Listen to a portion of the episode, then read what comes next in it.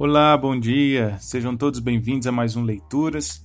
Hoje é terça-feira, dia 29 de junho de 2021. Uma manhã fria, o inverno aí já dando as suas caras. Hoje a nossa leitura é o Evangelho para hoje. 1 Coríntios 15, versículo 3 e 4. Pois o que primeiramente lhes transmiti foi o que recebi, que Cristo morreu pelos nossos pecados, segundo as Escrituras. Foi sepultado e ressuscitou no terceiro dia, segundo as Escrituras. Uma boa maneira de comunicar a mensagem dos apóstolos com fidelidade é dividindo-a em quatro partes, a saber, primeiro, os eventos do Evangelho. Embora os apóstolos apresentassem toda a obra salvadora de Jesus, incluindo sua vida e ministério, sua exaltação e sua futura vinda, eles se concentraram na morte e ressurreição de Jesus como acontecimentos históricos e por sua importância salvífica. Segundo, as testemunhas do Evangelho. Os apóstolos recorreram a uma dupla evidência como garantia da autenticidade de Jesus, de modo que, pela boca de duas testemunhas, a verdade pudesse ser estabelecida. Deuteronômio 19,15. A primeira evidência estava nas Escrituras, no Antigo Testamento, e a segunda no testemunho dos próprios apóstolos. Somos testemunhas, Pedro repetiu várias vezes.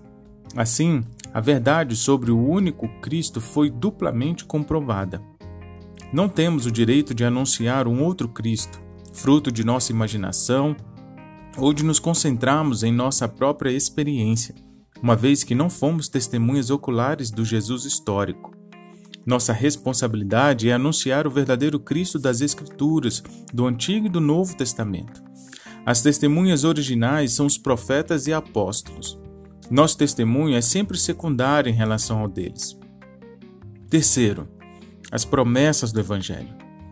O Evangelho são as boas novas, não somente do que Jesus fez por meio de sua morte e ressurreição, mas também pelas consequências que nos oferece o perdão dos nossos pecados, para apagar o passado, e o dom do Espírito para nos tornar novas pessoas.